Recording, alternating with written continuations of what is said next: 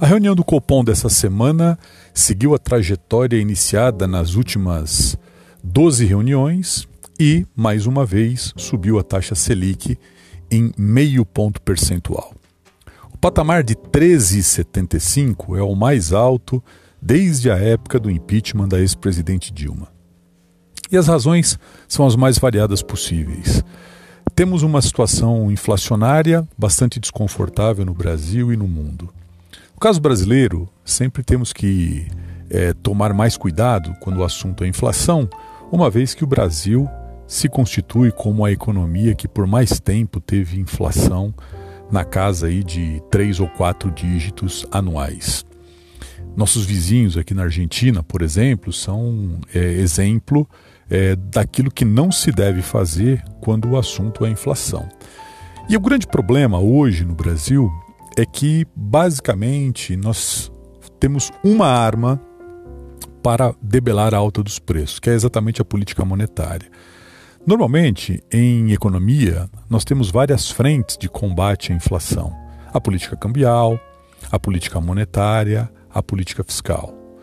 O grande problema é que, tanto do lado cambial quanto do lado fiscal, eh, nós não temos força nesse momento para fazer o enfrentamento dessa alta persistente de preços. A política cambial, porque o câmbio é flutuante, nós temos um regime de flutuação suja. E como um regime de flutuação suja, o nosso câmbio é bastante volátil, seja é, por conta das instabilidades internas do país, seja por conta mais recente das crises institucionais.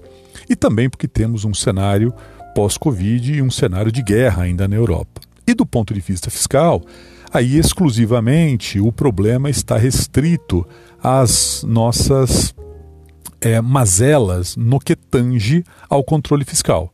Vamos nos lembrar que o país aprovou, lá no ano de 2016, o teto de gastos, que se somava a outras ações importantes, como, por exemplo, a geração de superávites primários e a aprovação da Lei de Responsabilidade Fiscal ainda durante o governo Fernando Henrique em 1999.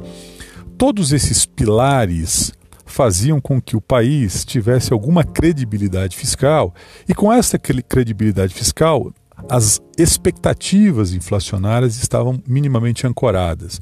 O que significa ancorar expectativas inflacionárias? Significa que o investidor olhará para o país e verá que há várias armas apontadas para a inflação e o governo pode recorrer a essas armas caso os preços saiam de controle.